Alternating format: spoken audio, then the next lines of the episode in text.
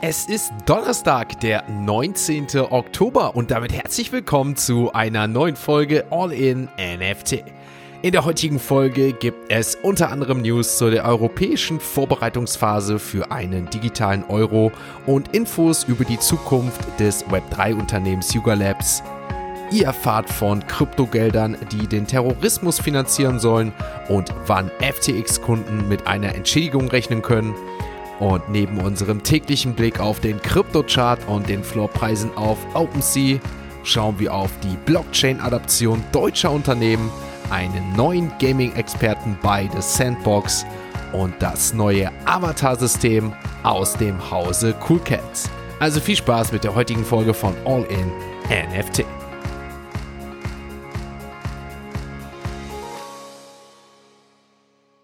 Einen wunderschönen äh, guten Morgen, einen wunderschönen Donnerstag wünsche ich euch frisch zurück aus Frankfurt von der Crypto Asset Konferenz 2023. Und was soll ich sagen? Es war natürlich oder ist immer wieder schön, neue Leute kennenzulernen und auf alte und Gleichgesinnte aus dem Web 3 zu treffen. Aber natürlich war das Ganze schon, schon sehr, sehr Blockchain-lastig und ich muss schon sagen, sehr viel DeFi, also Decentralized Finance und natürlich weniger Web3 NFTs. Es wurde viel diskutiert, aber es ging eher so darum, was muss noch geschehen, was kann man machen. Meiner Meinung nach war hier wenig Ansatz und wenig Use Case, sondern eher, was noch fehlt und wo möglicherweise noch die Probleme liegen. Dementsprechend muss ich ehrlicherweise sagen, ist mein Ergebnis etwas ernüchternd, aber nichtsdestotrotz meiner Meinung nach jede in Real Life, also jede Konferenz, jede Veranstaltung ist Mehrwert und kann ich nur empfehlen, möglicherweise auch, dass ihr mal auf eine Real-Life-Konferenz geht, auf eine Veranstaltung, möglicherweise nächstes Jahr, 1.6.2024, Düsseldorf, das Main Event, powered by All in NFT, kann ich euch nur zu Herzen liegen. Tickets gibt's natürlich noch dem Shop. Den Link dazu findet ihr in den Show Notes. Und ich würde sagen, damit kommen wir zur heutigen Folge. Wir starten mit den heutigen Web 3 Kurznews. Die Europäische Zentralbank hat die Untersuchungsphase für einen digitalen Euro im Oktober 2021 abgeschlossen und ist nun eine zweijährige Vorbereitungsphase eingetreten, wie sie in einer Pressemitteilung vom 18. Oktober bekannt gab. Der Start ist für den 1. November 2023 geplant. Während dieser Zeit plant die EZB die Ausarbeitung eines Regelwerks für den digitalen Euro und die Auswahl von Anbietern für die technische Umsetzung einschließlich Tests, Experimente und den Dialog mit der Öffentlichkeit. Ein besonderes Merkmal des digitalen Euros wird eine Offline-Zahlungsfunktion sein.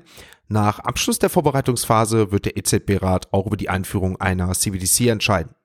Gemäß einer Pressemitteilung arbeitet der Insolvenzverwalter von FTX derzeit an einem Plan, um ehemalige Kunden der zusammengebrochenen Börse weitgehend zu entschädigen. Dies erfolgt nach einer Vereinbarung mit wichtigen Stakeholdern in Bezug auf bestimmte Eigentumsrechte. Der vorgelegte Plan beabsichtigt, bis zu 90 Prozent des gesamten Vermögens aller Gläubiger zu erstatten, die vor dem Börsenzusammenbruch Guthaben auf der Plattform hatten.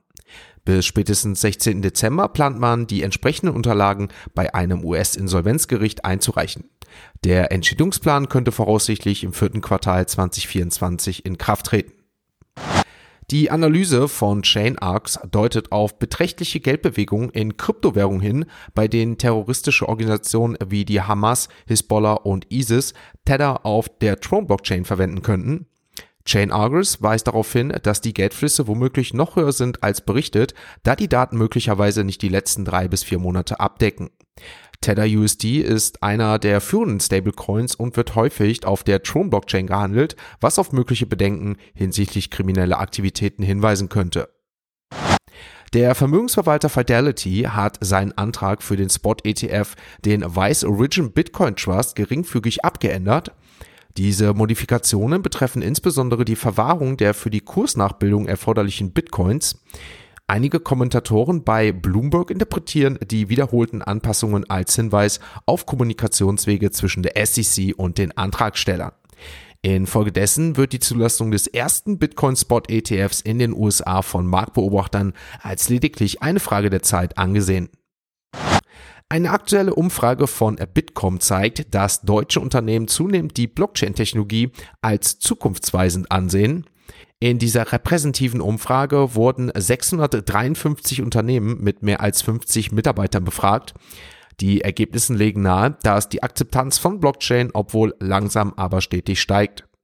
Unternehmen erkennen das vielseitige Potenzial dieser Technologie, sei es für Transaktionen, Lieferkettenverfolgung oder Datensicherheit. Blockchain wird von Befürwortern wegen ihrer Transparenz, Geschwindigkeit und Fälschungssicherheit geschätzt. Die Umfrage ergab, dass 54 Prozent der Befragten Bitcoin, Ethereum und ähnliche Kryptowährungen als wichtige Zukunftstechnologie ansehen. Dennoch haben nur 5% von ihnen die Blockchain tatsächlich in ihren Geschäftsprozessen implementiert. Obwohl dies auf den ersten Blick niedrig erscheint, zeigt es im Vergleich zu den Umfrageergebnissen von vor zwei Jahren eine Steigerung um 400 Prozent. Damit sind wir mit den Web3 Kurznews für heute durch. Kommen zur nächsten Kategorie. Wir wechseln natürlich jetzt zu CoinMarketCap und dort werfen wir einen Blick auf die aktuellen Kurse der Kryptowährungen. Ein Blick auf den Bitcoin-Chart zeigt uns, dass es gestern kurz auch wieder eine Tendenz nach oben gab bei dem Bitcoin. Nicht ganz wie nach der BlackRock Fake News, die wir diese Woche gesehen haben, aber die Fidelity News, dass ich euch ja eben in den Web3 Kurznews berichtet hatte, dass Fidelity eine Anpassung ihres Bitcoin Spot ETFs durchgeführt hat, offiziell und hier anscheinend viele davon ausgehen, dass es doch stetig einen Austausch mit der SEC gibt, macht viele optimistisch, dass wir in Zukunft oder es nur noch eine Frage der Zeit, bis wir einen Bitcoin Spot ETF sehen und das war kurz, diese Nachricht hat kurz dafür gesorgt, dass wir mit dem Bitcoin auf über 27.000 Euro gestiegen sind sind 27.300 Euro war der Peak. Danach ging es wieder auf 27.000 Euro hinunter. Aber wir sehen, dass wir doch weit weg von dieser 25.000 Euro Marke sind, die wir noch in den letzten Wochen gesehen haben, bei der wir uns doch so schwer getan haben. Auch Ethereum tut sich im Gegensatz zum Bitcoin etwas schwieriger. Der Kurs weiterhin unter 1500 Euro, aber auch weit entfernt von den 1400 Euro, die wir in letzter Zeit gesehen haben. Gestern der Kurs bei 1491 Euro. Solana, Gewinner der letzten Tage, gestern dafür einer der größten Verlierer, minus 3%, während der Toncoin mit plus 1% auf jeden Fall sehr gut trenden konnte. Auch der OKB-Token minus 5% gestern einer der größten Verlierer, während der Heredera-Token auf Platz 30 mit 3,5% sehr gut performen konnte. Auch der Stacks-Token mit einem Plus von 5% und damit der größte Gewinner der letzten sieben Tage mit einem Plus von 17% mittlerweile in den Top 50 auf Coin Market Cap. Damit sind wir mit dem kurzen und knappen knappen Überblick auf CoinMarketCap für gestern durch. Wir wechseln die Kategorie und wir kommen zu unseren heutigen NFT News. Laut einer Pressemitteilung ist Nicola Sebastiani, der eine umfangreiche Berufslaufbahn bei PlayStation Studios und Apple vorweisen kann, der neue Chief Content Officer bei The Sandbox. Zuvor hatte Nicola Sebastiani Positionen wie Vice President und Head of Mobile bei PlayStation Studios sowie den Head of Game Business Development für den App Store bei Apple. In seiner neuen Rolle soll Sebastiani mit der weltweiten Community von The Sandbox zusammenarbeiten, die aus Content-Erstellern, Spielestudios und Markenpartnern besteht. Seine Aufgabe soll darin bestehen, eine breite Palette von Inhalten in verschiedenen Stilrichtungen zu kuratieren und somit die Weiterentwicklung der Plattform voranzutreiben. Am 19. Oktober startet die Beta-Version des CoolCats Avatar-Systems. Diese Plattform wurde entwickelt, um Nutzern die Werkzeuge und Ressourcen zur Verfügung zu stellen, um ihre digitale Identität mithilfe ihrer CoolCats-Sammlerstücke einschließlich CoolCats, Schattenwölfe und Entdecker zu gestalten. Die erstellten Avatare werden als Soulbound NFT-Sammlung existieren. Jede Änderung an ihrem Avatar, sei es das Wechseln eines Kleidungsstück oder eine andere Modifikation, spiegelt sich nicht nur im Metaverse wieder, sondern aktualisiert auch sofort ihr Twitter-Profilbild und wird auf der Blockchain veröffentlicht, wie Cool Cats betont. Der visuelle Kontrast zwischen den ursprünglichen Sammlerstücken und den Avataren gewährleistet, dass die Avatare klar als eigenständige Identitäten erkennbar sind. Das erste Avatar-Paket wird pünktlich zu Halloween veröffentlicht und ist ab heute verfügbar. Gestern lancierte 4G, ein Tochtergesellschaftsunternehmen von Animoca Brands, offiziell ihren Ape-Akulator, mit dem sie den Aufbau von Projekten innerhalb des Apecoin-Ökosystems unterstützen will. Der ApeCoin-Akulator besteht aus zwei Hauptbestandteilen, dem Ape-Akulator-Programm und dem Launchpad. Das Akulator-Programm dient als Inkubator für Projektgründer und bietet Zugang zu Beratung, Tools, einem Netzwerk und strategischer Unterstützung. Das Launchpad richtet sich an Apecoin-Inhaber und gewährt ihnen exklusiven Zugriff auf diese Projekte, beispielsweise über exklusive Verkäufe. Die Inhaber von Apecoin können über die Projekte auf dem Launchpad abstimmen. Der Ape Acculator erhebt eine 15-prozentige Provision auf alle Verkäufe über das Launchpad, wovon 5% an das 4G-Team gehen und der Rest nach Kostendeckung an die DAO zurückfließt. Der CEO von Yuga Labs, Daniel Allegre, erörterte ausführlich seine Erfahrungen und zukünftigen Pläne für die verschiedenen Bestandteile des Yuga Labs Ökosystems. Er deutete auf bedeutende Veränderungen und neue Initiativen hin und gestand gleichzeitig einige Schwachstellen ein. Insbesondere im Zusammenhang mit Made by Apes erwähnte Allegre, dass während des kommenden Ape-Festes einige wichtige Unternehmen vorgestellt werden, was auf potenzielle Kooperation oder neue Funktionen hinweist, auf die sich die Board Ape Yacht Club Community freuen kann. Die Beziehung zwischen CryptoPunks und Yuga Labs verlief nicht immer reibungslos, aber Allegre erklärte, wie hart Yuga daran arbeitet, den Marktwert zu steigern. Dazu gehören Kooperationen mit renommierten Museen und eine starke Community-Unterstützung. Durch die Integration von Meebits in die Other Side und die Weiterentwicklung zu einem interaktiveren Erlebnis beabsichtigt Yuga Labs, die Marke zu revitalisieren und die Community stärker einzubinden. Was die Spiele betrifft, so gibt Yuga Labs offen zu, in der Vergangenheit Mängel gehabt zu haben und plant aus diesen Erfahrungen zu lernen und innovative Lösungen zu entwickeln. Allegre betonte den Spaß und die Spannung von Dukitash, räumte dabei jedoch ein, dass die Erwartungen an Heavy Metal nicht erfüllt wurden. Damit sind wir mit den NFT News auch soweit durch, kommen in die nächste Kategorie. Wir wechseln zu OpenSea und damit werfen wir da auch nochmal abschließend einen Blick auf die aktuellen NFT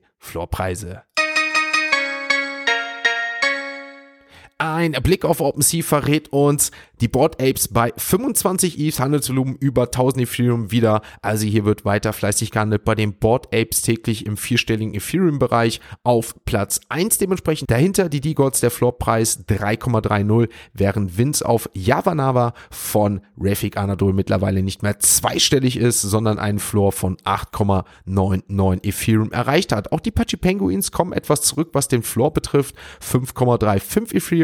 Die Mutant Apes etwas entfernter wieder wieder von der 5 ETH-Marke 4,80 aktuell, während Azuki beständig bei den 4,24 Ethereum bleibt. In den Top 10 haben wir einen beachtlichen Anstieg von den Captains zu verzeichnen. Der Floor bei 4,16 und damit über ein Ethereum in den letzten Tagen wieder gestiegen. Hier liegt natürlich der Fokus auf dem Launch des Memeland Coins. Mehr dazu in den nächsten Tagen wahrscheinlich auch in den Expresso News. Die Utes 0,79 ETH, während die Clone X 1,14 beharren. Und ich würde sagen, damit blicken wir abschließend heute auf Platz 99,100. Und dort finden wir heute Yamaverse Genesis Floorpreis 0,12 und das Ether-Projekt 0,13 Ethereum. Damit sind wir mit der Donnerstagsfolge auch so weit durch. Ich hoffe, ihr startet gut in den Tag. Ich möchte euch noch darauf hinweisen, dass die Express News auch heute wie am Montag wieder am Vormittag gegen 11 Uhr erscheinen. Normalerweise ja jeden Dienstag und Donnerstag. So auch dann heute, aber die Uhrzeit heute circa 11 Uhr. Ansonsten gilt natürlich für alle in der Barista-Bande, ihr habt die Möglichkeit in der Barista-Thek auf die Barista-Mediathek zuzugreifen und das Ganze natürlich im Laufe des Tages nicht live verfolgen zu müssen, sondern später auch auf Abruf mit einem weiteren Kaffee oder nach diesem digitalen Podcast. Ich bin damit raus für heute. Wir hören uns natürlich morgen von dem Wochenende nochmal. Damit euch einen schönen Tag, einen schönen Donnerstag. Wir hören uns morgen nochmal von dem Wochenende, wenn es heißt All in NFT. Ein abschließender Hinweis, die im Podcast besprochenen Themen stellen keine spezifischen Kauf- oder Anlageempfehlungen dar. Der Moderator haftet nicht für etwaige Verluste, die aufgrund der Umsetzung der Gedanken oder Ideen entstehen.